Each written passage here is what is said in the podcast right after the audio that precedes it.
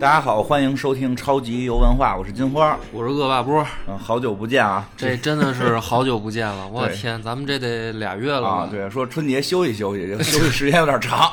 对，一下就一下就干到四月来了。嗯，这个大家也都知道原因。嗯，嗯，因为咱们这个疫情肆虐，嗯，是吧？春节那会儿我们也没想到，嗯，这个我觉得咱们咱们不要聊这个疫情了啊，是吧？不要聊，那没什么关系。对。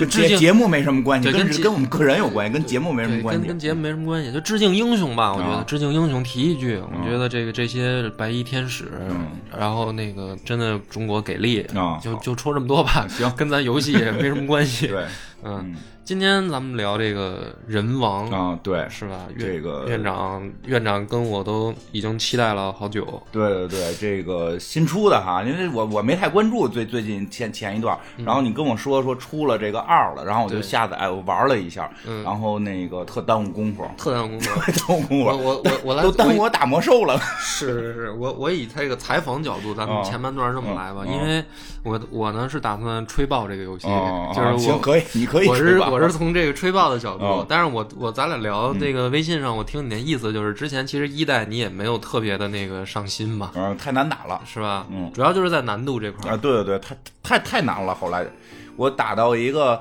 打到一个能用石头组装成蝎子呀，还还还是长虫的这这么一个玩意儿，啊，一代的时候打不过去了，我都不知道打哪儿。哦，哦，就是蜈蚣那关是吧？放毒的蜈蚣。那那那是那是在那个算。到打到中间了吗？没有没有，那个刚初期，对，比较靠前的。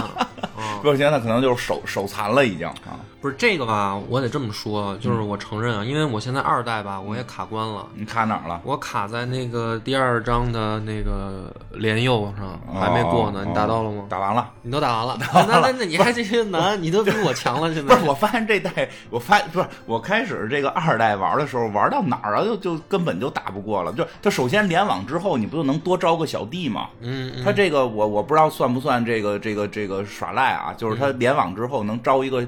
小弟就是别人的账号，但是电脑电脑在用，我知道，对吧？我知道，但是攻击力比较低。他对他是对他是他那个里面也有自己电脑给你配的啊，也对也有电脑配的，电脑配的比较厉害，也也不行，也不行吧？我看配的还比较厉害，砍几刀就死了。然后，但是后来我发现他有一个地儿叫这个召唤吸人，就是这你可你可以招这个其他的网络玩家，就是人控制的。但是主要你得掏四十八块钱办那个办那个包月的那个，我就没掏，我就掏了，你就掏了，我打不过呀，我就掏了。然后我发现就来的人都老厉害了，是吗？啊。来的人就就特轻易的就帮我把把敌人就我就在后头站着，然后来的那帮就是活玩家，哦，人装备啊什么的就都可能特顶尖了，然后拿刀上去两刀敌人就死了。哦，是你是这么过的 关啊？我打那个金川议员的时候我就打不过了，我哦金川议员就不行了。对，我就是让这帮人帮我打的。但是后来我现在卡到一个地儿是由于我那个召唤西人不知道为什么我那个网络老说错误，然后招不出来了。哦，所以我就打不过了，我打到。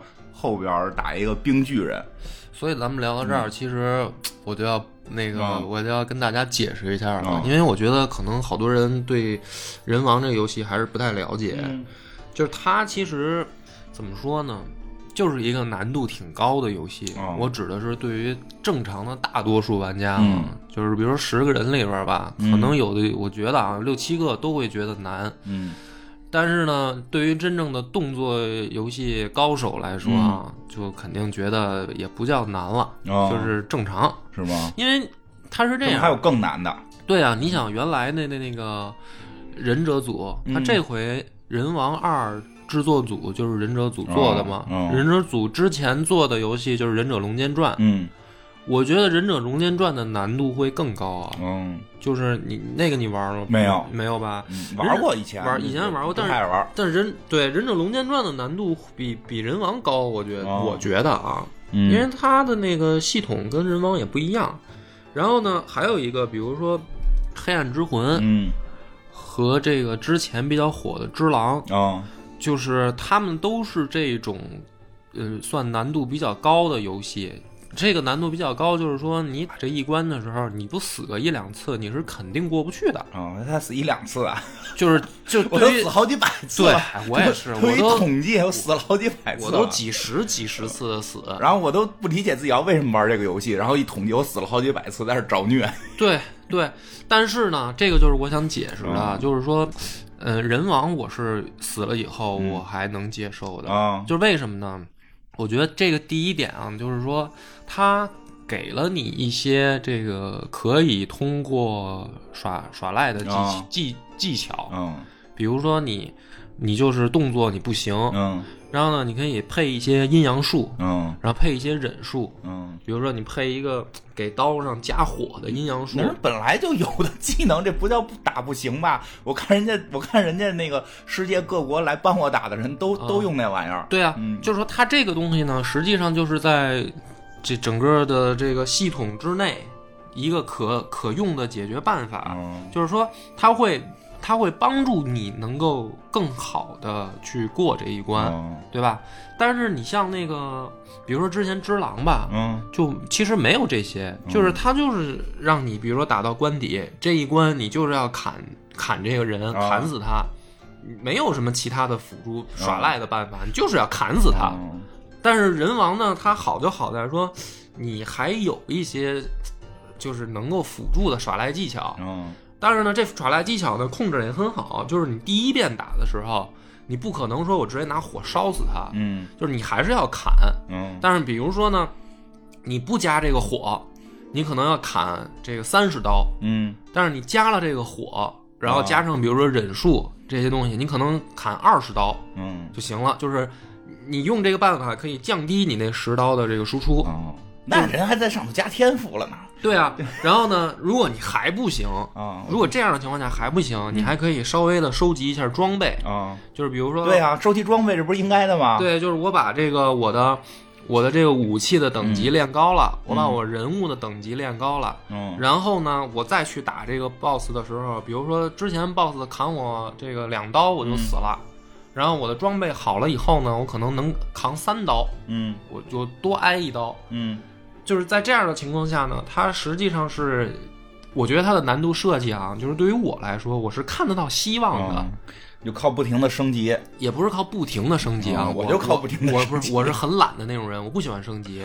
啊，但是呢，但是我死，比如说我死个十次二十次的，啊我那级自然就升上去了。不会啊，你死了就不升了，你知不知道吗？不是，我知道，啊但是它是这样，就是我我我觉得啊，就是我、我这次玩人王二，嗯然后我不是，比如说我打这个关底我死了，啊。死了以后呢，他特别巧妙的是，他把那个存档点儿、嗯不就是设在离那个关底不远的地方吗？对啊。等于你在活了之后，你不用打怪，你直接啊。冲过去、啊。就进入关底的 BOSS 战了。对啊，但是呢，我这回玩呢，就是我会换一个武器，嗯。比如我一开始用这个太刀，然后呢，我打不过这 BOSS，啊，然后呢，我也知道啊，这个难度比较高，嗯。然后我可能我死了以后呢，我又试了两次，我知道啊，这大概是 BOSS 怎么回事了，我就不着急了。嗯。然后呢，我就换双刀，我换双刀呢，我再去清一遍怪，然后我再我再我再体会一下这双刀怎么玩儿，然后我又打 BOSS，然后又死了。哦，然后呢，比如我就又换镰大镰刀，你玩儿真累，你还干嘛不爱升级？你这每个武器都使了一遍。对，就是我等于就是体验它不同的武器，我我只用了一个武器，我就用那个，就就用太刀，啊，就老大个儿那个刀，我只用了这，我只大太刀呗我对我只会这一个武器。我靠，那那你是那你就是那你只能靠召唤吸人了，我觉得 嗯，也没有啊，就可也可以靠不停的升级。没有，而且我我我觉得啊，我喜欢这个，一个是我觉得它的难度设计，因为。的确啊，这回二代这难度也挺高的，嗯就是，但是我觉得一代难度也挺高的。我觉得一度比这个大。一的那个，我当时打丽花宗茂的时候，就是雷神嘛，嗯那我打半宿也没过去，嗯就是他，因为他那个拔刀斩一刀我就死了，嗯我打了一宿，嗯，那挺有挺有瘾。对，然后但是呢，我就是就是跟他磕，我就生磕，我就是绕石头，嗯。然后呢，等他打那个呃打完那个拔刀的破绽的时候，我上去砍一刀，嗯，然后掉一丝，嗯然后然后我再退，然后他就是不犯错误嘛，嗯我就是生生跟他打了一宿过了，然后呢，当砍死他的时候呢，我就特别有成就感，哦，就是 就是特别有成就感，是吗？我跟你讲，我都我都我这二代都怎么打的啊？嗯。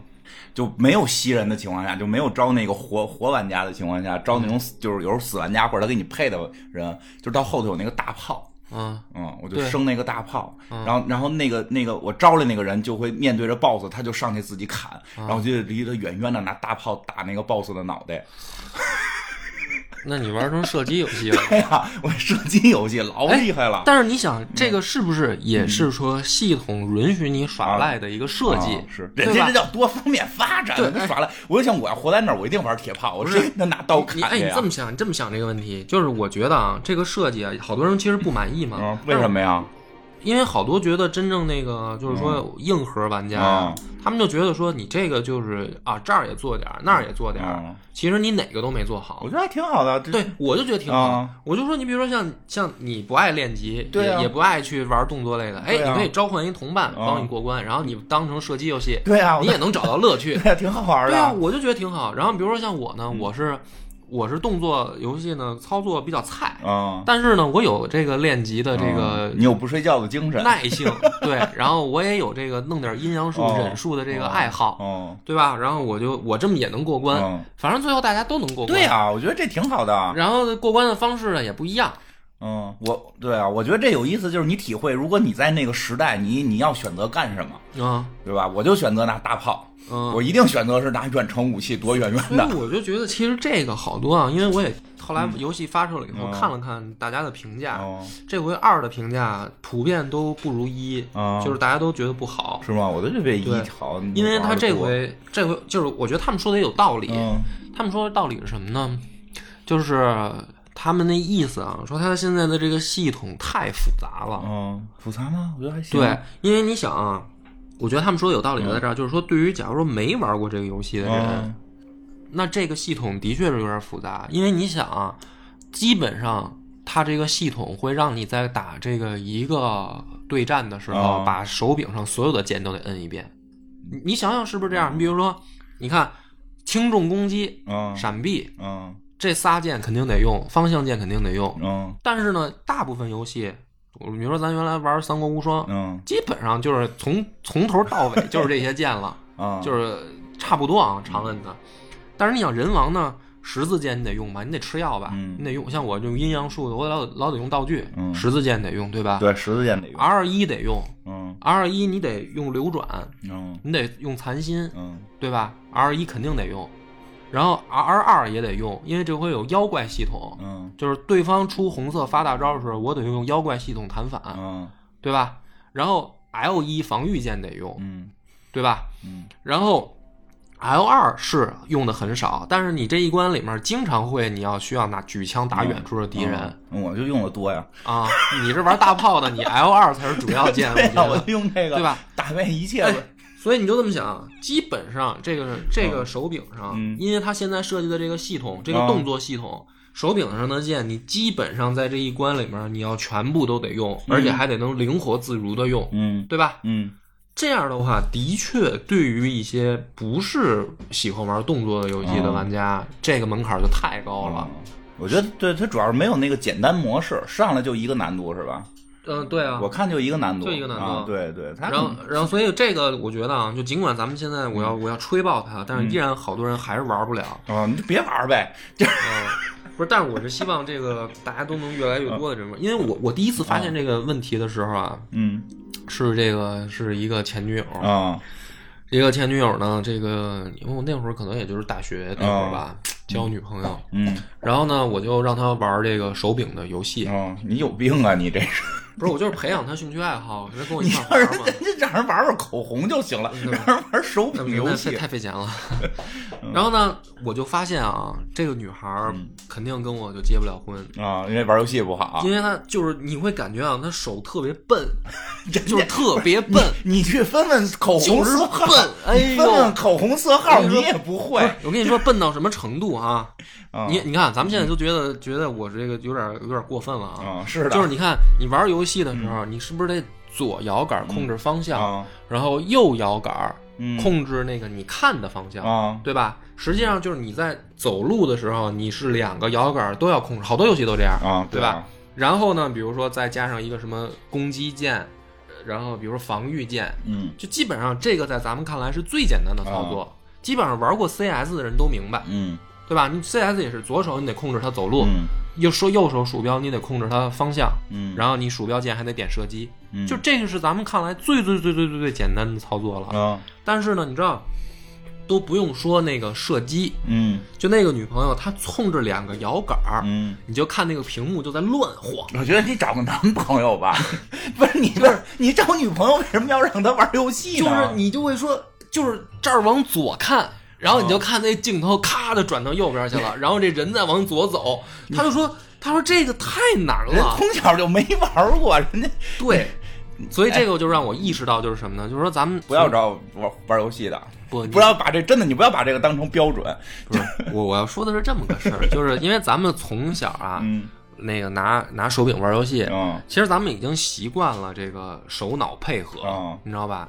就是对于他从小没玩的人，这个的确就、就跟一个巨难无比的事儿一样，嗯他就没有这个协调性嘛。嗯，所以说玩游戏还能让人聪明一点儿，你就你跟你别瞎说了，你试试画眼影，你什么时候把眼影画利索了，你再说人家女孩玩游戏不好的事儿。化妆也是手脑手 手脑。对啊，化妆老难了。呃，哎，你这么一说，倒倒是也有道理。对呀、你试试，你试试画眼影，你能画的不出圈儿，真的算了不起。这睁一眼闭一眼儿还得，对，他得反着哈。对呀、他对着镜子全反着，老难了。你啊，这么一想好像也是对呀、因为大家从小玩的东西不一样嘛。啊，对对对对这个别别以这个标准交女朋友啊。呃，就后来我也改了，后来 对啊对改了，给他们推荐一些那个六年级以内的游戏都。哎，不过反正这游戏是相对比较难，跟跟你说的跟《三国无双》那类不一样，那上哎面框法。是是是而且而且主要我觉得好多游戏吧，就是做能调难度，嗯，就这个游戏一点难度不能调。不是这个我啊也要夸他，幸亏他不能调难度嗯，因为他要只要但凡有难度可选，嗯我一定选最难的，我就直接就就卡住了。这最难的可能就现在这样啊。对啊，那我就就是直接给点不是那个我就受不了了，因为如果他现在这个难度吧，大家都卡着，啊比如说你看你也没通关呢，对吧？我还不着急，哎，是啊，我还不着急，嗯对吧？那你要他能选难度，你肯定选那最简单的，你把剧情都看一遍了啊，我就着急了。等你已经开始玩下一个游戏的时候了，心态，我跟你说，你这心态真不好，我就是没工夫玩了。我后来昨天开始打《生化危机》了，要不然我 我接着往下打呢。我跟你讲，你也试试大炮吧。我我我我还没没没摸着大炮呢，我还没我卡在连佑那儿了，哦我还没拿着炮呢。连佑但是我知道有炮，因莲佑怎么为一的时候用过。莲佑怎么过的来的？莲佑记得我还我还记得相对还真的不算太难打。你莲佑是不是也是西人帮你打？应该不是，我就中间我就记得就是金川议员那回吧，还是哪个我忘了，就中间有过一次是靠西人打的，因为我觉得太没劲了。但是金川议员比莲佑简单，我觉得。因为因为那会儿我装备等级不高啊，就是打开快了开始。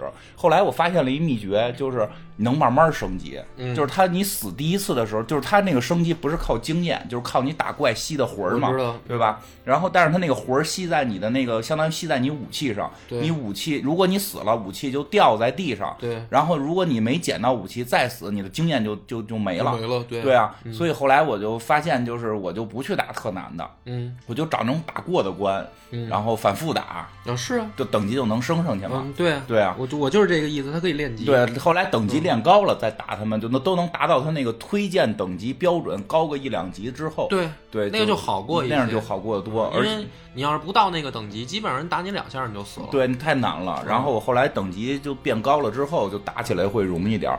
那个那个连佑那个，我记得不是特别难，是因为是因为就是你你至少得招一个那个随从吧，嗯，你至少带一个随从。嗯啊，我就是拿着拿着枪，还那会儿有没有大炮不记得，我特早就有大炮了，应该是我可能就是刷的多，刷着大炮了。哦，然后那个打连有时候肯定是用用是不是用枪就是用炮，离远了先打，嗯子弹都打光了，子弹都打光了，上去之后就变妖怪打，然后啊，然后变完妖怪打之后，你只要能弹反他两三次，基本上就能被他打死了。呃是这么回事儿啊我我能看得出来这个苗头了。对你肯定是没拿远处拿枪打对的，，我就直接就是躲树后面砍的。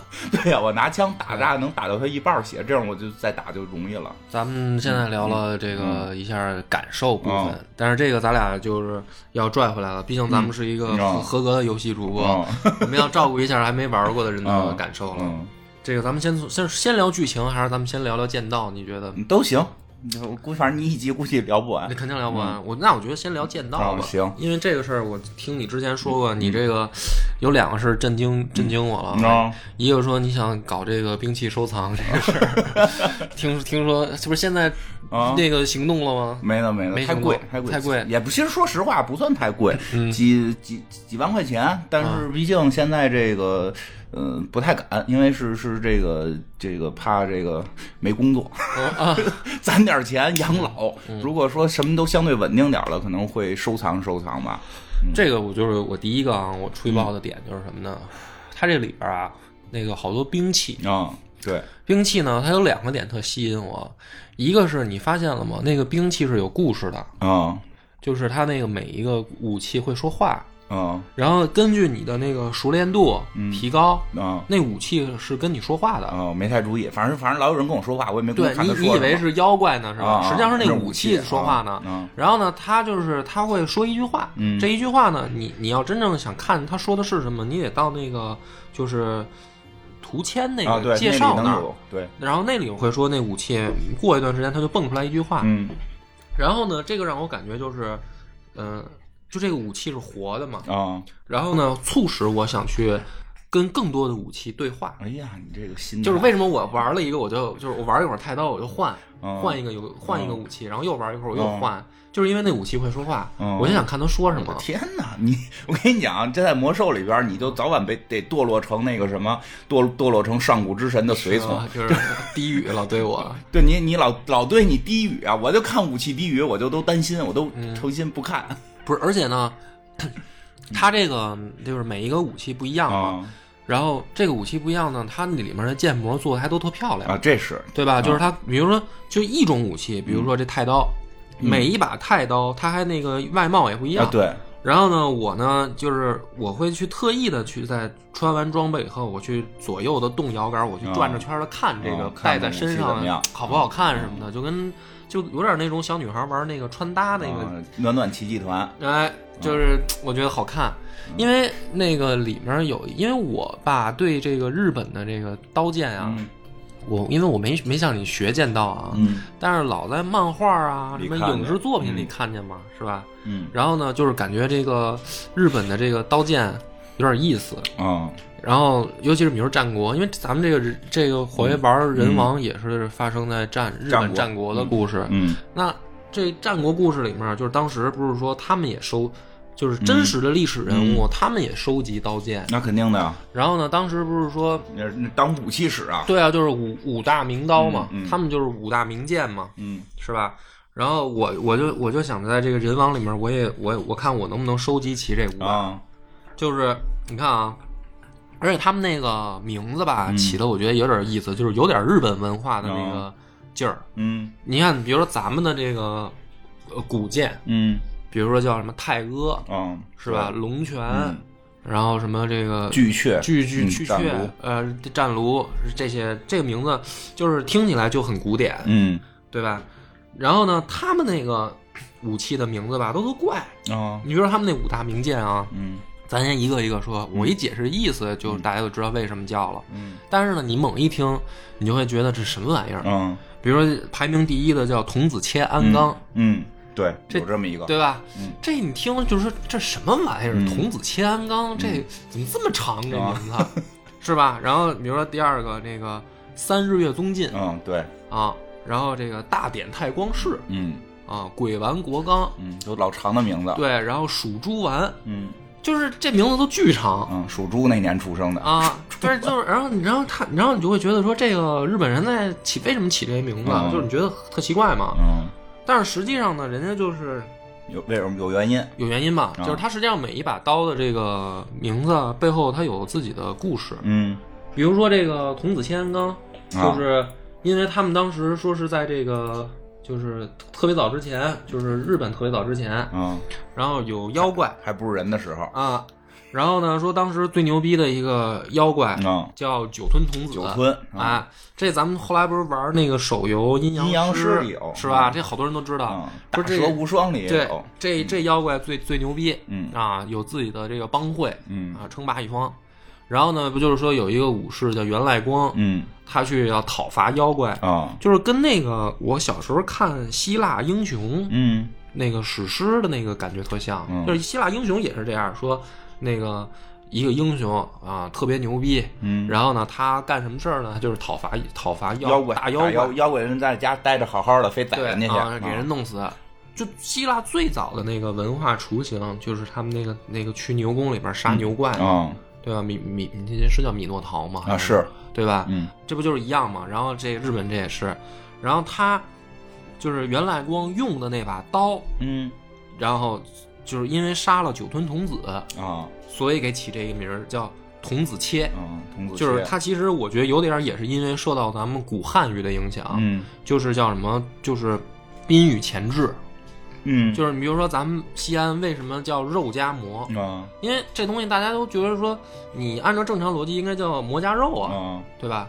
但是咱们古古汉语的时候，就是他会这样，就是说肉夹于馍，宾语前置。嗯，然后呢，念着念着呢，这个鱼字就没了，省了。嗯，所以呢，可能传到日本的这帮人更没文化嘛，他们说啊，中国人喜欢这么着，挺洋气的，对吧？所以它叫童子切，实际上就是童子 被被切，童子被切的刀，对，被切。然后呢，这个刀铸造的那个师傅叫安刚，哦，所以呢，他这刀叫挺人安童子，对，童子切安钢。你看这么一解释，就说哦，就是一个名字，然后你觉得后面还有一个故事，你就觉得很有意思嘛，嗯。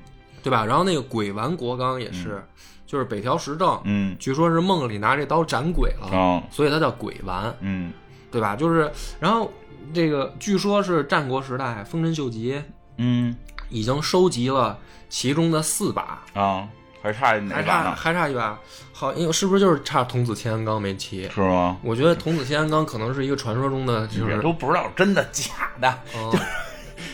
没准丰臣秀吉收集那几把都是假的，看他假的，看他大老农骗他，看看他有钱 坑他，坑他呢。我觉得，对对对，所以这个这个点是我我特别特别觉得好玩的。那后来那些都是仿品，嗯，是吗？不是，就是说后来他其实他们会按照那个刀的刀型什么的会继续造嘛，就也就叫那个。对对，他都叫一个，就是就是跟咱们现在说宝马什么什么几系似的，就就这种，他会按那个系就是出那一系列的刀。是，嗯。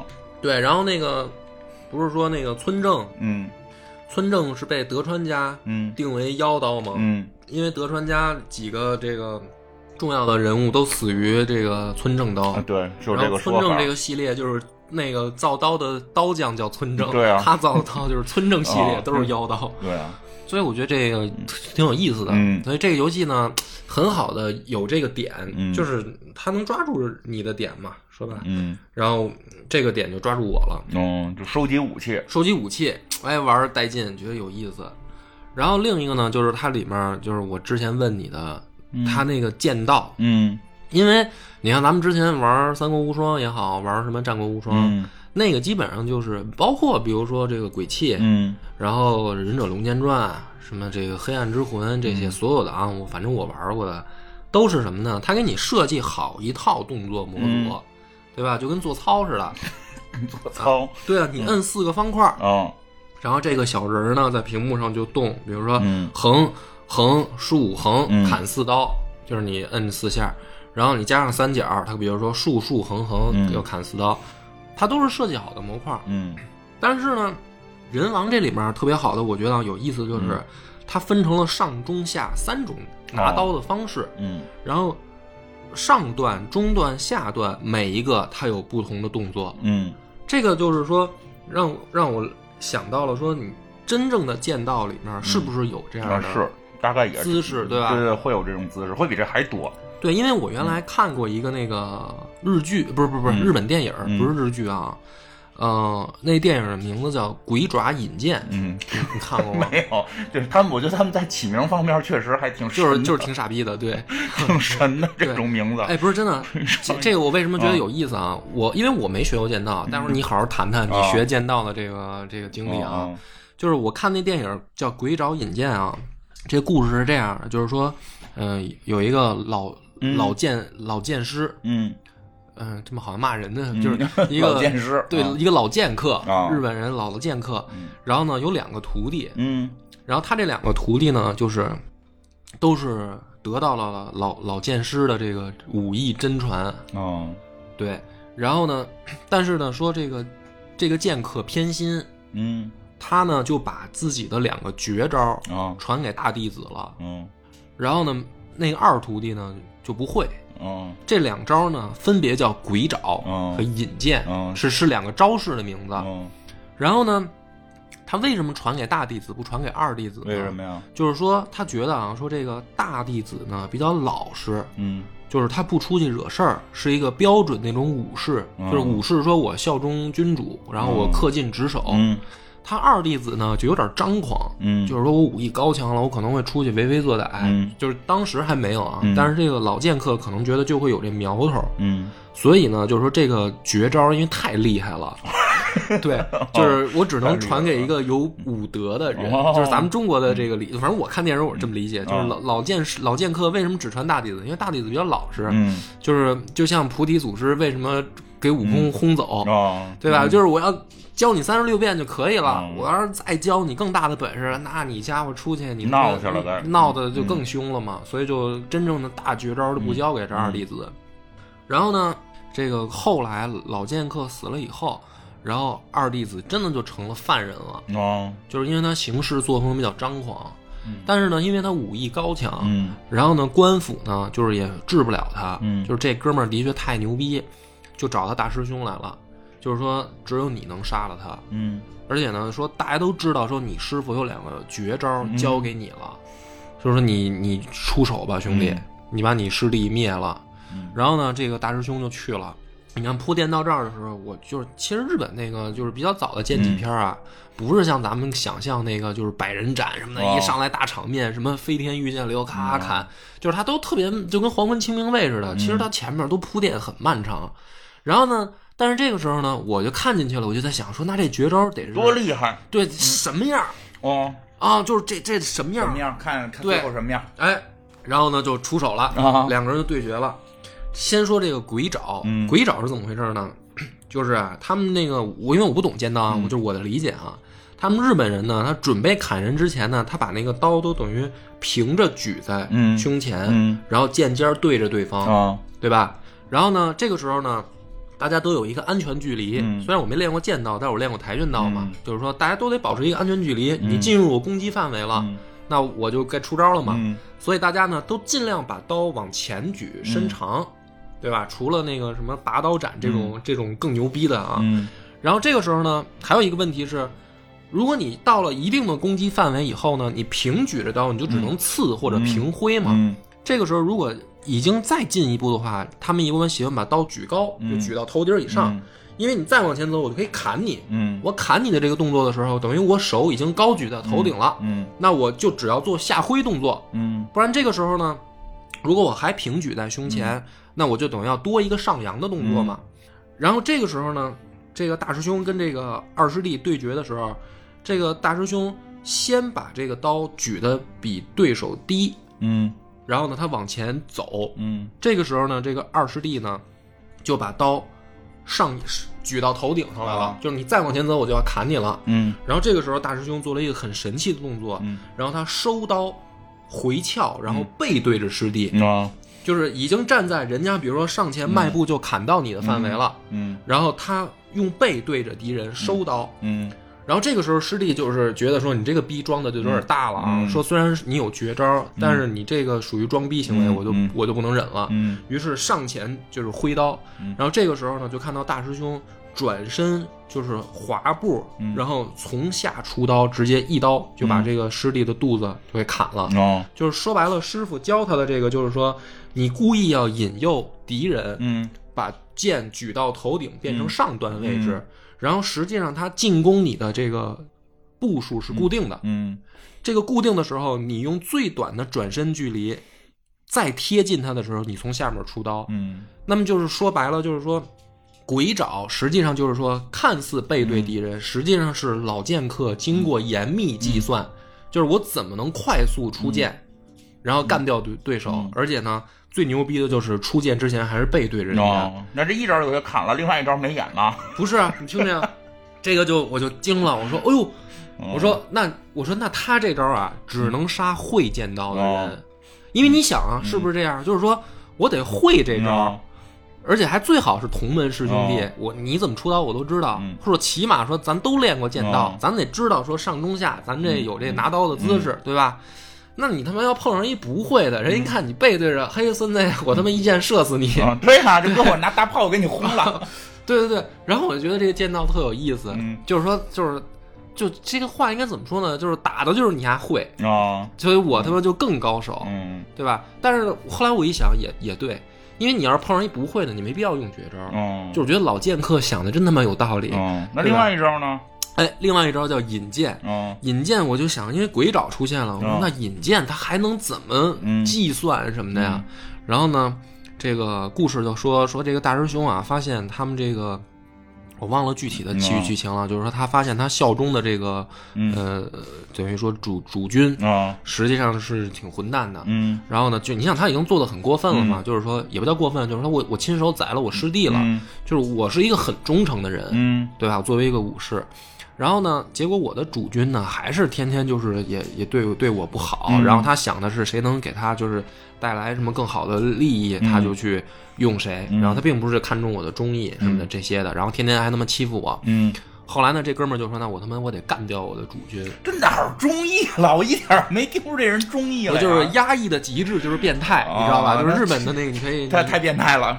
对，就是就是你，对你你就想吧，那个日本的就是那种压抑压抑。这人就想：哎，我这么我我我给主公什么也没带来，我就是忠义。然后主公不用我，所以我就杀了他。他一点儿也不忠义啊！不是，就是，但是在故事里看着特顺，是吧？不是，就是你想那种武士的落寞，就是你哎，就这么说吧。你比如说，他是一个他妈天，因为他就是天下第一高手了那种感觉。那也没有给主公带点火炮管用啊。就是就是东方不败，这个不割之前对任我行五体投地，但是他妈任我行就是不不不重用你，重用重用令狐冲，然后你就你说那我他妈干脆就弄死你吧，就是就是差不多是这么个意思吧，对吧？然后呢，这种忠义挺可怕。这个时候呢，我就我就很我就很期待了，我说那这个。他要用引荐了，然后引荐是什么呢？然后你就看有一天这哥们儿啊，穿戴整齐，嗯，就是穿他们日本那种就是羽织，他妈的就特好，穿的特礼服嘛，什么特好。然后呢，打扮的也特好。然后呢，就就去那个主公那个那个大厅，嗯，然后主公呢也过来，就是日本人都是那种啊，你因为身份比我低，然后我就扬头阔步走过去。那你身份低呢，你就应该哎马上退到一边，然后侧身，然后准备鞠躬什么的。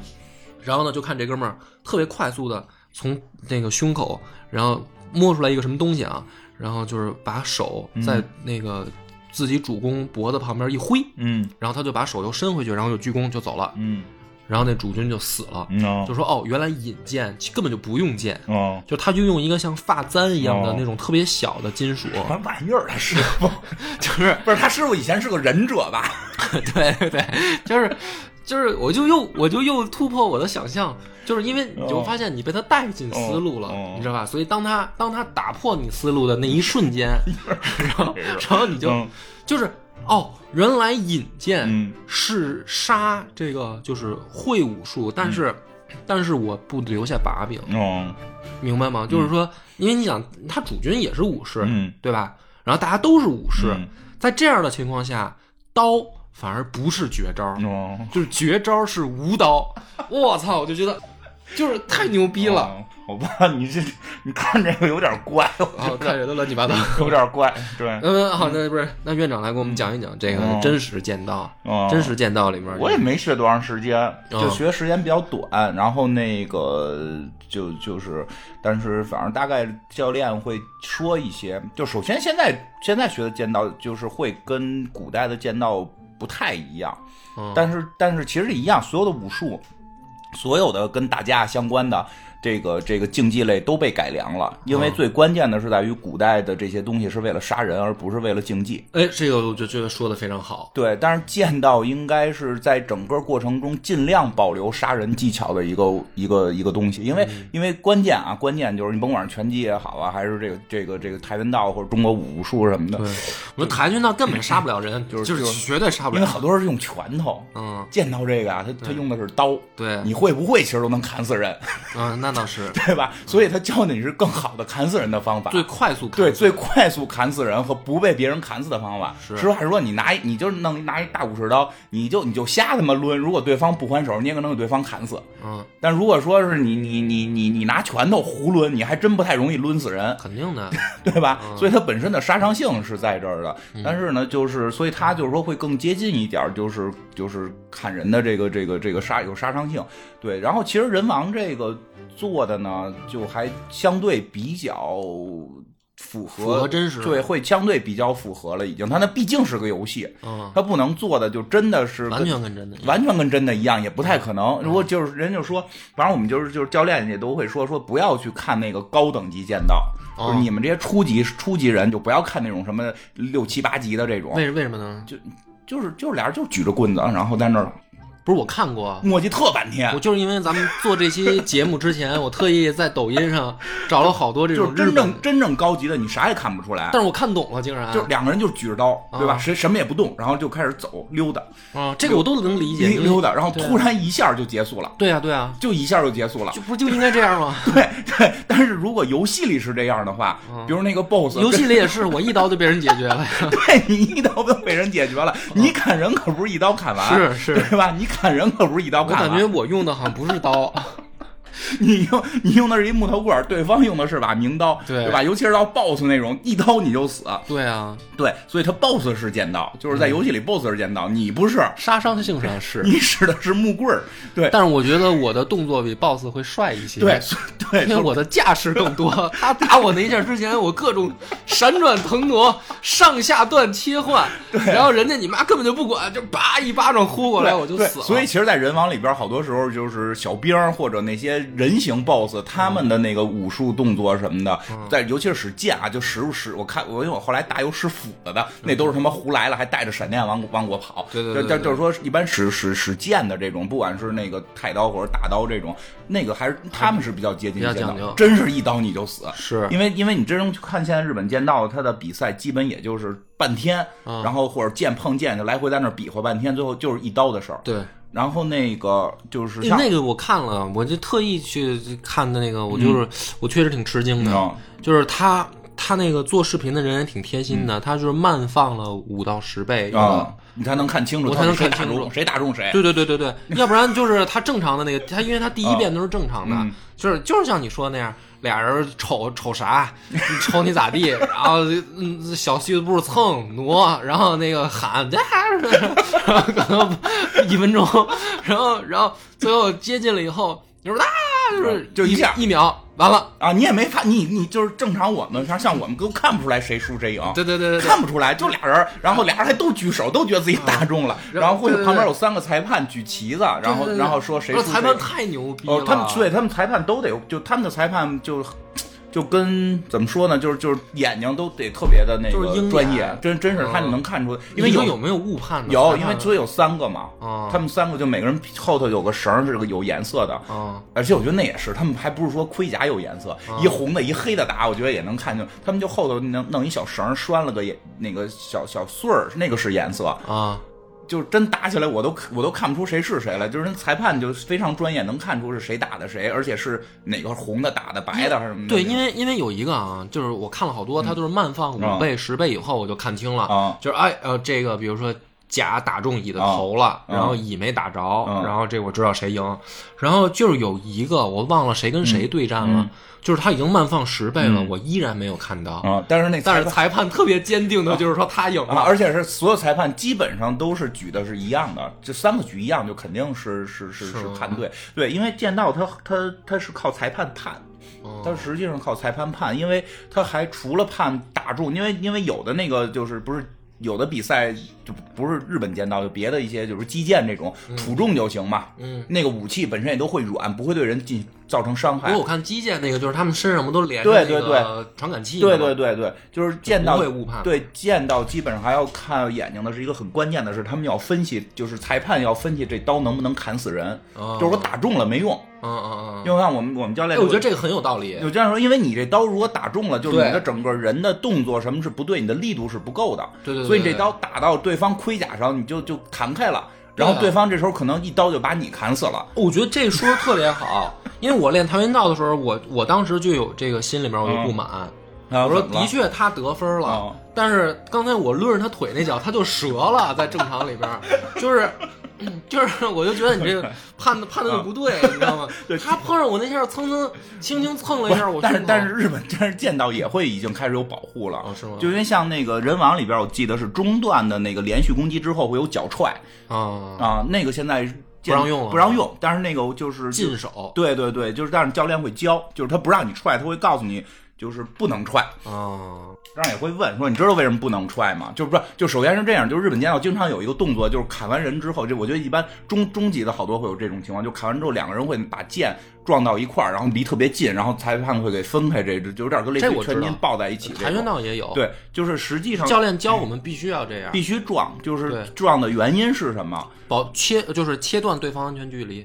就是说，贴近对方的无法进攻的距离，对是，但是说实际上就是你砍完人，有时候也要是要踹的，是要踹的，那脚是要踹，就是你砍完，最关键是踹，我觉得 对，就是核心，就是说这这个这个招式真正说在战场上，因为日本剑道是用于战场的，因为他们他们老打村里老打，对吧？他们很多人用在战场，他们就是我砍完对方。很多时候你砍的可能刀快，对方脑袋没掉，但是可能已经失去知觉了。啊，你无法判断他是失去知觉了还是没失去知觉。啊，因为你比如我砍伤了，其实我还是可以反击的。对，对吧？对，所以我不确定我砍完他是否会反击，我就砍完之后得踹他。给他踹倒了，他又不能反击了。对啊，啊，我觉得这特别合理。对，我觉得咱们现在教那个武术就不对，你知道吗？我我后来又因为抖音现在太神奇了，就是因为你看了这些乱七八糟的以后呢，然后他就会推了一些跟这相关的乱七八糟的，就是有好多中国武术的就来了，然后你就会你就会发现有的是高手，有的就是瞎掰了。就是高手那个呢，他就是给你讲发力。嗯。就是叭一拳，我给你，我说我这个拳是叫钻钻拳，嗯，然后这一拳我的力度是什么呀？我觉得哎，这他妈就是高手，嗯，然后呢，你看有那个啊，就是花架子、花里胡哨的，我觉得这他妈不对，这你打着人家根本就死不了人，就是肯定不对。对，因为剑道的区别就是我使着刀，基本上死的几率比较大，但是但是他也不许踹了，他只是告诉你为什么要撞这个动作，它实际是跟踹有关。然后你加上就如果你打中人之前有时候也有撞，那就是为为了保持安全距离，让他没法举手砍，对吧？哎那。那你现在练了这个剑道以后，就是你能到什么什么程度了？现在，比如说我给你把木棍啊，就是然后你碰上比如说五个流氓，我刚开始练还不行呢，也还不行，也还不行呢，因为那个东西实际上关键是就是就大概说一下，就像我们老师教我们的，就是实际上现在我们拿木棍的那个剑道，那个剑道是原剑道的拆分，就是原来就是如果咱们玩人王的话，人王那个游戏里边用的是。就是古剑道的很多的这个招式跟跟模型嘛，嗯，呃，花它肯定是要花，因为为了游戏的动作性。但是它这个几段上段、中段、下段，包括这个残心踹人这些都都有。但是它的残心做的不太一样，这这一会儿可以聊啊。一会儿啊，对。然后那个那肯定是为了游戏性，因为真正的残心在游戏里边是没法做的啊。然后那个它是它它的这个。那种古剑道是为了杀人，他要练三种招式。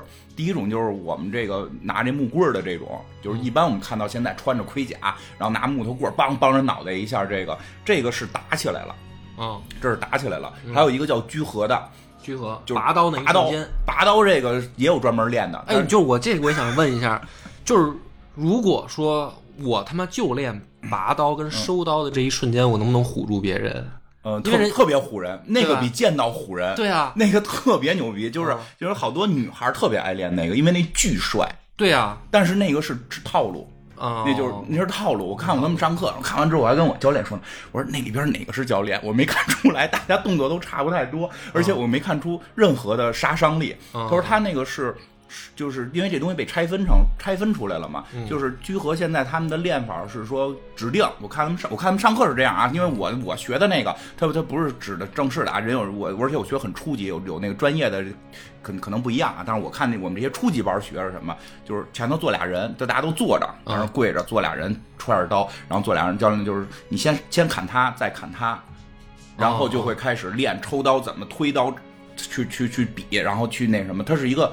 套路就是我一定是先看左边这个，再看右边这个。我不是一个竞技，嗯，我不我我不是一个竞技，而且他们那个刀就不是木棍，是一个真的那个刀型，他肯定没开刃啊。但是真的这种刀型就跟我们练的不一样。所以说这个实际是在日本古代古代剑道里边也要去练的，因为它会在实战当中很有用。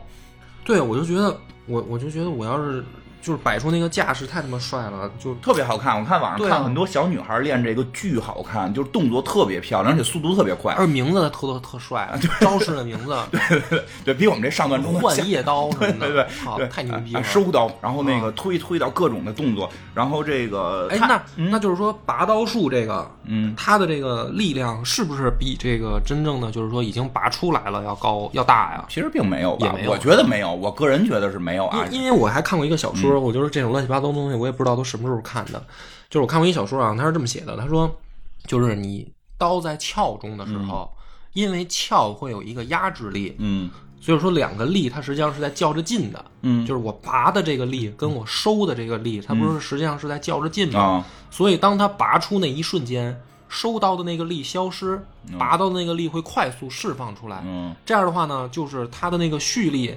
动作就等于就有了，嗯，就比如说我们跆拳道也是，我要踹你之前，我得先我得先收腿，我才能踹出去力量更大嘛，对吧？比如要不然的话，我没有蓄力的这个动作，我就直接就是腿，其实相当于平抬起来，嗯，那没有杀伤力，嗯。然后呢，他就解释说说这个拔刀术这个为什么厉害。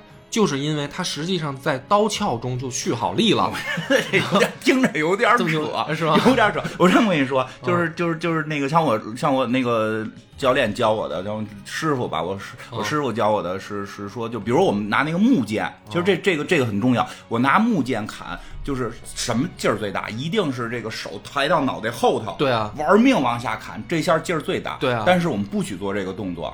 哦，不许做这个动作。对，因为这个动作，首先你的挥臂时间会更长。对啊，而你砍死一个人不需要这么大劲儿。哦，是这样。对我，我就是人，真正就是说我，我砍死你，就是两个人在战场，我砍死你，我力量用的越大，我需要的时间越长。对，这是肯定的。所以我如果能把握到一个尺寸，是我正好砍死你，然后同时是我挥刀的最快，还最快，这才是真正的杀伤力。啊，我他妈离老远啊，砍着，然后拿一刀往你这儿跑。你都不用动，你就中段比着，他就直接被刺死了。哦，不是，我刚才没讲完。然后，然后呢，他是这样的。然后就是说呢，有两个高手对决。然后呢，这边这个高手呢，就是在剑在鞘中就开始蓄力了。嗯。然后对面那个高手呢，就是很谨慎。嗯。就知道说这个是一个这个出刀的那一瞬间的高手。嗯。然后他就快速就是准备冲过去接近的时候。然后，当两个人进入攻击距离的时候，然后这个拔刀术的高手准备出刀了，然后那个人突然放慢了动作，就是他已经到被砍着的时候，他放慢了动作，然后拔刀的这个人就一恍惚的瞬间，他就是已经要出刀了，但是发现对方可能又要后撤，然后他就又准备收刀，然后当这个时候刀在鞘中断了。你这也扯，但是那个，但是那个，那个，那个，那个，就是就是要砍他的那个人，那个那个还是有的。对，然后就是说，实际上冲过来那个人是高手，因为他知道你已经开始蓄力了。对，然后我打乱了你的节奏。对，那个是有的，那个是有的。像我现在练的时候，就是比如比如教练把那个他的那个剑举得很高，让我去打那个，就是就是就是因为距离很重要啊，就是你你你你你人的距离和一个和一个刀或者就是那个木棍的那个距离，你。其实就跟你正常挥拳的距离会不一样，你要必须预判这刀能不能砍中他，对，而且你要预判的是你跨出去一步，对对对对对，你能不能砍中他？是，这是一个距离感，所以这距离感特别重要。所以他们好多就是老老老师就是说，剑道的核心不是挥刀，而是而是步伐。呃，对啊。关键是步伐，你是往前滑步还是往前跨步？而你这个距离有多远，你能不能打中？然后练的时候，就是我现在练到那个，就是我还没有到对砍阶段，因为我的盔甲还没到，就我买了一个盔甲。然后那个就是练什么，就是真的啊，特别有意思。就是教练拿着棍儿，你就打这棍儿，你你你你站在一个。明显就是我挥刀是砍不到的，你要往前跨一步打中这个棍儿，你也不能跨的，就是当然他那距离会比较远，因为初期练都是跨不到，可能到后期你还要考虑到你你会不会跨过去，对吧？就是就是你要等会儿打中那棍儿，打着打着他会突然把棍儿撤了，嗯，就是比如你练练练五十次这个动作，那么一般是二十次吧，比如练二十次这个动作，不一定哪次教练就会把棍儿撤了，人的直观反应就是收刀，嗯，就一看我要打的那目标没了，我马上就把刀停住，嗯，这个时候你就死了。哦，对啊，对你，你一犹豫，人家就有机会了。对，其实这个就是就是不停的在练这个，就是就是说，你不管你的目标是否撤了，你必须把刀挥出去。哦，这样啊，但那那也不行啊。那如果你挥出去了，不是还是有硬直的吃？呃，会有，但是比你停住的那个就是要要安全的多，因为你挥出去之后，你有一个安全距离，对方不能冲进刀，它跟打拳不一样。哦，有道理。因为拳。就是拳就定在那块儿，你你往前冲，就就是他死不了。说白了，这个刀是有刺伤力的。就是为什么为什么你刚才说那个，就好多时候比比到中段，就是我们学的时候上中下三段嘛，中段是最安全的。我们我们所有人都在练这个，就初级的初期的都是这个。其实它会有上段。就是跟那个人王似的，就是举在头顶的。这个是你这为什么有上段？上段就是你从中段你要砍人，你要从中间拿，然后拿到头顶，然后再下来，这是有一个时间的。那这个跟我们练跆拳道时候就不一样。了，跆拳道的是就是你刚才说的这个情况，我们的解决办法是，比如说啊，我要出后腿啊，横踢踢对方的头啊，然后呢，比如说这个时候我判断对方已经进入我的攻击距离了，然后我我已经出腿了，嗯。然后这个时候，比如说我的腿已经抬起来了，发现对方后撤了，这个时候我们的做法是这腿还是要出，还是要出，但是呢是抬到你极限小的距离以后，然后这不是就是你的身体转了一百八十度吗？对吧？转一百八十度的时候，再起你的左腿出后摆。就是你不但要出腿，你要去做下一个动作，弥补你上一个打空啊。这这个也会有，就是肯定会有，就是你做完这动作，你要继续做，就就就会就要连续做，这是肯定还有的。但就是说，千万是不能收回去。对，然后然后我们就我们在比赛的时候就看到女子组出现了出现了很尴尬的 比赛场景，就是这两个姑娘啊开始比赛了，然后这个这个姑娘左边这个姑娘就开始。左腿、右腿、左腿、右腿就开始行进，你知道吗？然后右边那就是撤、撤、撤、撤、撤，然后直到裁判说停，回到中间，然后说好开始，然后这边就开始左腿、右腿就开始行进。我说这个比赛真他妈无聊。对，你不要，我觉得你老就那是人初级，跟男女没关系，你别老这样。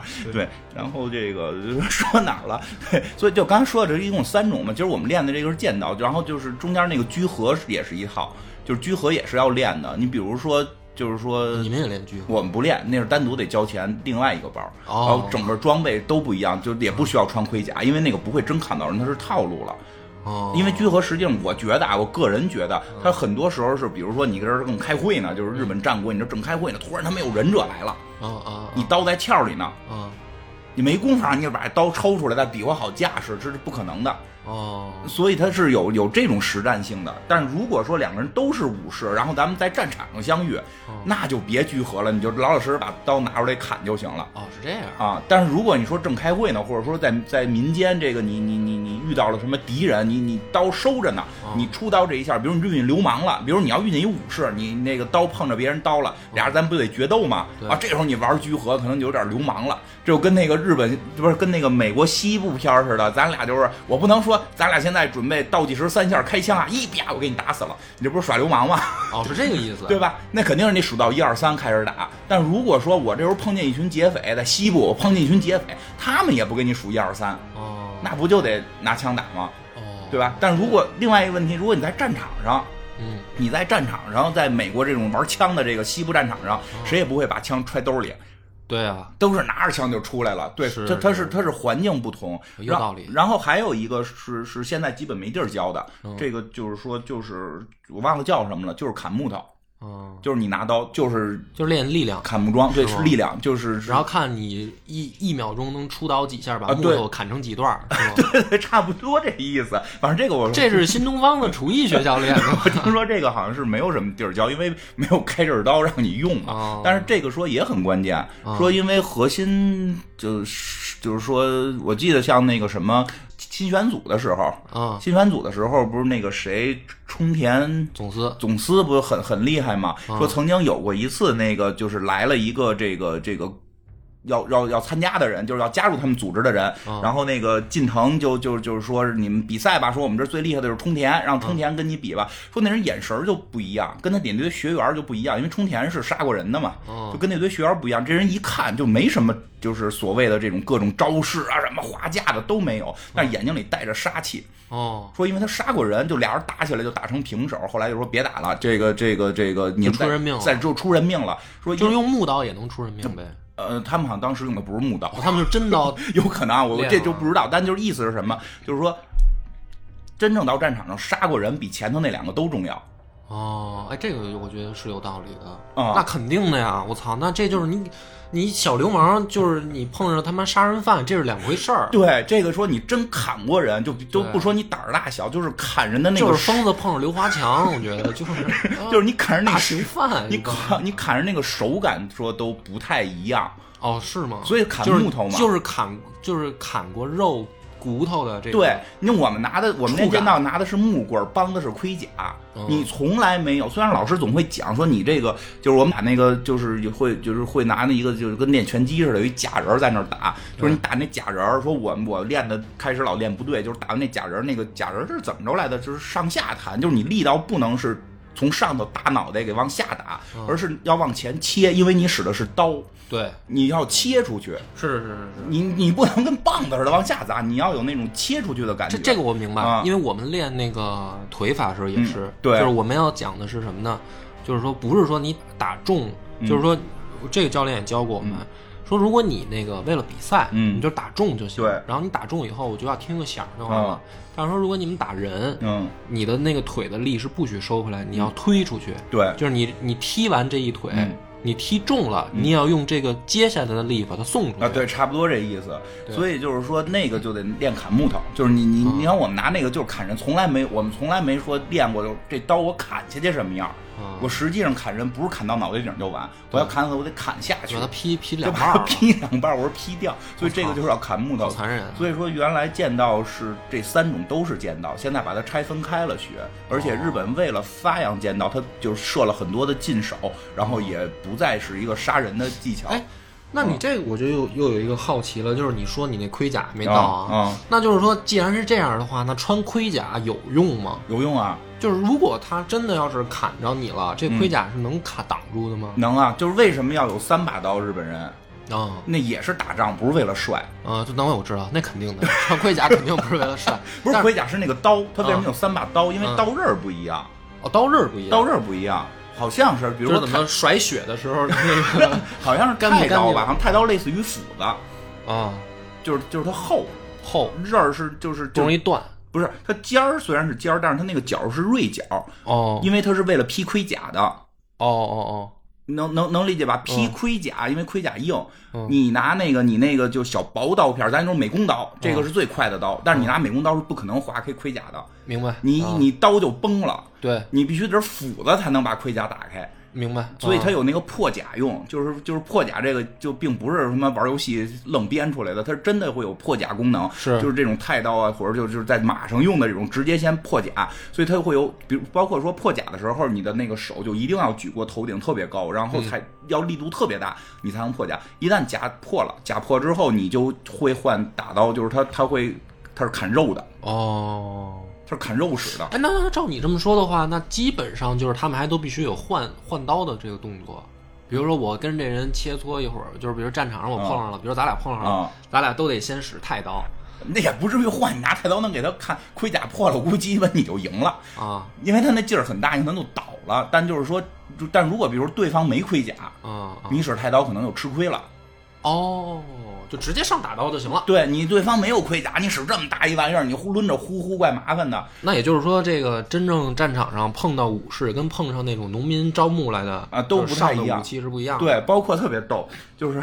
所以他练练这个特好玩，练这个他好多就是你要爱喜欢玩日本战国，你能知道好多事儿，包括那盔甲怎么系扣啊，好多种系法。我反正老我就学会了一种，现在已经忘了，就是系死扣呗。不是，不是吗？不是，必须系一个特别牛逼的一个。我老师教我那个是叫什么？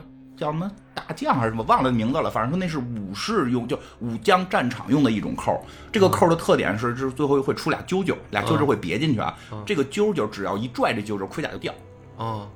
为什么要系这种能拽掉的扣？逃跑，哦，因为说日本打仗的时候都是士兵在前头打，哦，其实武田信玄那这个挺羞耻的呀，无所谓，活着就行。就是像武田信玄这种造型，实际上是日本常见的真正的大将造型，就是弄一小破铁扇子，穿一盔甲，躲一马扎上，嗯，大胖子这种，就是大概是这么一个状态。就是就是真正冲在前头的那些，好多可能都农民没盔甲，或者是士兵的盔甲不厉害。像这种这种武将，万一真他妈冲到你面前了，嗯，你现在想上马跑，这玩意儿老沉了。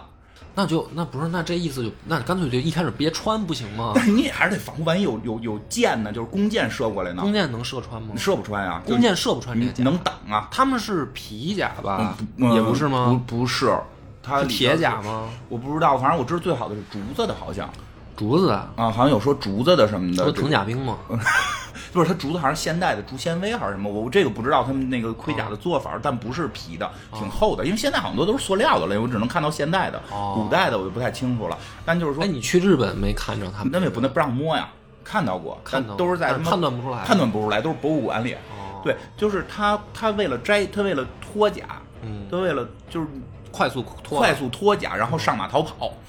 所以他那个扣系的就是就是一蹬，那个盔甲就掉啊，是这样啊，他还以为必须得系死了，不能掉呢。我让战场上甲要掉了，这不就完犊子了吗？因为那甲太重了哦。像我练的时候，平时练觉得一点都不累啊，穿上那盔甲就快死了。哦，是这样啊，对，就是那个还是现代盔甲，可能古代更重。那那你们会教那个就是像独孤九剑那样吗？就是比如说你你比如你战场上你不可能碰到都是武士啊，比如人家要使枪呢，你们有没有练这个？比如说那倒还没呢。人家要是碰上一忍者，他使锁链，没有。然后你这个招式应该怎么办？没有，那都没有，都没有，没有，尤其是锁链这种没有。嗯，枪就是因为有双刀流啊。对，这样，比如说你你你现在练不就是一把刀吗？对。比如说他会教你说，比如说你碰上枪的时候，你这一把刀应该怎么划。然后你要碰到双刀，碰双刀会教，就枪没有，因为因为比赛当中是没有那个那个枪的，但比赛当中是有的，它会有双刀、双节棍什么的，没有双刀是有的。嗯，双刀的忘了，没没就没太教。但是我看听他们去讲双刀怎么打单刀的，我我我我听了听，哦，就是有，就是拿哪个刀架。其实单刀的那个。核心就是你中中中间比着这个动作，就是就是中断，其实不是中断，是是叫中断啊，但不是我们想的说比在中间儿，就是这个也是一上来就要练的，就是你面对不同的敌人，你这个刀的位置都不一样，它的核心是从我的手到我的刀尖到对方的咽喉是一条直线。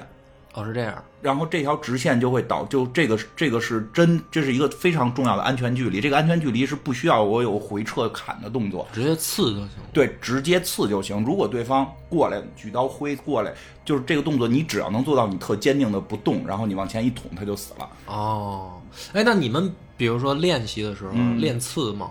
嗯，基本不练，因为太危险。基本砍也不是，因为用不上。不是我看，比如说刺咽喉，我看抖音里面有那个高手对决，他们有啊，会有这个是是是会得分，还没练到，那可能会很高级，这个这个是挺厉害。但我觉得这太恐怖了。护具那块咽喉是有一个单独的防防护的，因为刺咽喉好像是可以的，就像刚才说的那个残心，其实就是刺，就是要刺要刺咽喉。对你讲讲残心吧，就是残心这个，我觉得好多人可能不知道，没玩，尤其没玩过游戏更不知道。啊，就是残心是指的，就是说。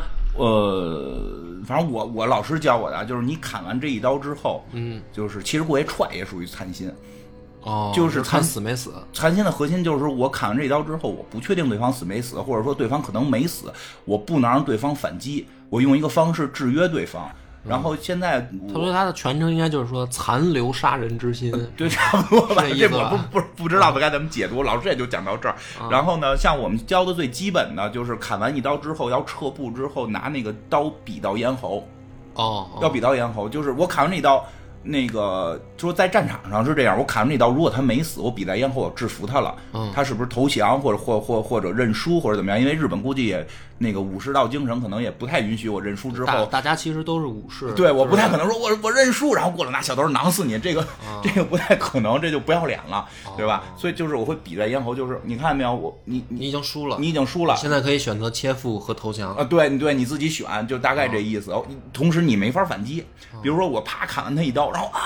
这高兴挥手，没有残心动作。对方即使说被砍中了，可能还留个几秒气儿，一刀挥过来你就死了，就是臭不要脸。而且这个人，这这这不算说人输了，我再砍你刀，我不要脸，不算，这不算，这这不这是武士的那个。对对对，这是武士的忠对武士的忠义。你把我砍伤了，我都继续能反击你，这这是代表勇敢，这是厉害，这是勇敢。哦，哎，对，所以我必须得残心控制住你，你别动。哎，那那那问题就是这样，就是说。那战场上你很有可能碰到一对多呀，啊，对吧？嗯，就是比如说对面是他妈的那个两百人，我们这边是一百人，那我可能就是得一打二。那我一打二时候我怎么残心啊？我残心着倒地的那那就残不了，就没法残，残不了。那其实那是一个武士对武士的，他不是一个混战打农民。因为日本不是好多那个，但是你你想另一个事儿，如果说是混战的话，其实更多的就是士兵了。啊，对啊，他也他妈没有盔甲，你这穿上盔甲拿着大刀，其实你一打多赢率还挺高的哦，还真是。如果是你一打多都穿上盔甲的，这个我看过，因为我那个那个时候我看就是那个官员之战那电影，那个还原特好，就是他们那个前线的士兵啊，这个游戏里边就没有了，游戏里边那个枪都是就是我们现在看的一人能。挥的枪，但是实际上呢，说日本战国的时候，他们的那个足轻兵用那个枪，它那个长度基本是两个人身高加起来啊，对，特别长，三米多，有三米多的大枪。嗯，然后呢，那个枪啊，那个就是在官员那些电影里面，我还讲过，特别还原真实，是说它不是靠扎人，嗯，就我们想象的是说。把那个长枪兵组成一个兵阵。啊，方阵，方阵就跟罗马那个那个方阵似的，然后把将枪尖都对着别人，然后行进嘛，或者大家跑起来突刺。后来发现看那电影不是，就是后来我就去查日本真实的那个记录啊，那个日本的足轻兵不是那么用枪兵的，他是大家站成一排到两排，然后把那大枪举起来，举起来以后呢，往下砸，嗯。拿枪头砸敌人，嗯，然后是靠，实际上是靠把敌人砸去失去战斗力，就两两排枪兵对着砸，其实是有点像用有点像用锤子，啊，然后他是靠这个，因为那个刺是根本就那个枪那个，因为三米多的大枪，枪头是一直在晃，那个实际特别好躲，对。就根本就刺不着人，所以他主要就是靠砸，一排兵拿枪砸。对，那个攻击力会比刺的攻击力高。对啊，那你武士就完了，你这基本上人两米以外拿枪一排砸你，拍你呢。所以上就是说，所以就是说，打仗的时候你靠的还是人多啊，靠人多，靠靠你的军心是不是有士气，对吧？因为其他游戏里边为什么士气那么重要？哎，这个对，你一旦士气散了，你他妈没阵型了，你就完蛋。所以我也发现人王这游戏很合理。哦，竟然能聊回来，我自己都觉得自己好牛掰。就是人王，你看这回二的剧情是丰臣秀吉还没加入那个织田信长之前开始的。然后呢，虽然我只玩到了第二章，但是我觉得特别有道理。就是主角每次去都是仗都打完了啊，对。他不在打仗的现场，他打仗现场他没他事儿，他都是去人都打的差不多了，然后他到人家那儿捡事儿。你那边拿一堆大长棍子，啪啪跟那儿拍，就是有武士没有？那那那那个你可能得靠马什么冲击啊什么的这种。但是但是其实他们马好像也就是到了战国时候啊，除了说武田家的这种疯子以外，大部分的还是以运输。就是因为马力马力太宝贵了，呃，对，就不是上没钱，对对。说实际，当时武田核心不是战术战法厉害，是他妈有钱。不是武田的骑兵，这个也是我也看过，看过日本的相关研究是这样。他的骑兵啊，就是比如说他打那个呃，就是织田信长和德川家康那那个联军的时候，最后那一次就武田信玄死了，武田胜赖儿子那一次大败，他为什么没冲上去啊？就是因为骑兵不是我们想象那样冲过去冲阵，嗯，他是骑兵冲上山坡以后下马步兵作战，嗯，就是武田家的骑兵也是运输，啊，就是我利用骑兵的机动力快速接近敌阵，嗯，然后士兵下马下马再砍。再砍。啊，这跟听着三国无双似的，都不在马上砍，对，但主要是武田有马跟盔甲，对。对，就是其他人可能对，就是我除了运输，我还能运人。其实可能很多其他那些大名穷，他没他组织不起骑兵来。对对，的确是因为他们也不产马，马马种也不好嘛。嗯，咱们中国都是，就是咱们在那个啊，中国汉朝的时候，对中国的骑兵好多是以轻骑兵为主。对，嗯，是以轻骑为主。汉武帝的时候，就是因为马种不行，嗯，然后还特意去西域引进汗血宝马的马种。对对对，是，好像是好像是金朝会有过冲击型的那种重骑，那都是到了那个宋宋朝以后，对，就是金嘛，啊，就是其实连蒙古都不是冲击型，连蒙古好像都是那个，蒙古也是骑射，对，它都是骑射型的，一直到清朝都是，对，满清的那个骑兵也是骑射，对，它没有它的冲击性是很有限的，嗯嗯，对，冲击型的重骑兵还是欧洲为主，对，对他们主要那马个大，你看那个。英国的那些马术的那个盛装舞步这种，我操，那马巨型马，那个那那个冲击力会有。咱们东方的马基本上都是矮马，嗯，不是像大家想象的说。但这没有说谁好谁坏，这个这像蒙古的这个骑射，照样给人家给给揍揍揍服了，有点厉害，横扫欧亚大陆。对，人家靠的是那个快速跟那个什么机动性。是，嗯，我们怎么聊到了蒙古？不是不知道，就说到那个他们你说的那个武田他们对对对冲击的问题。我操，我们聊了很多，但是一点剧情没聊。对，但是这一期节目我觉得已经差不多了。然后我们反正还有下一期，那下一期咱们多聊点剧情，来聊聊剧情。对对对，行行，这一期到这儿，感谢大家。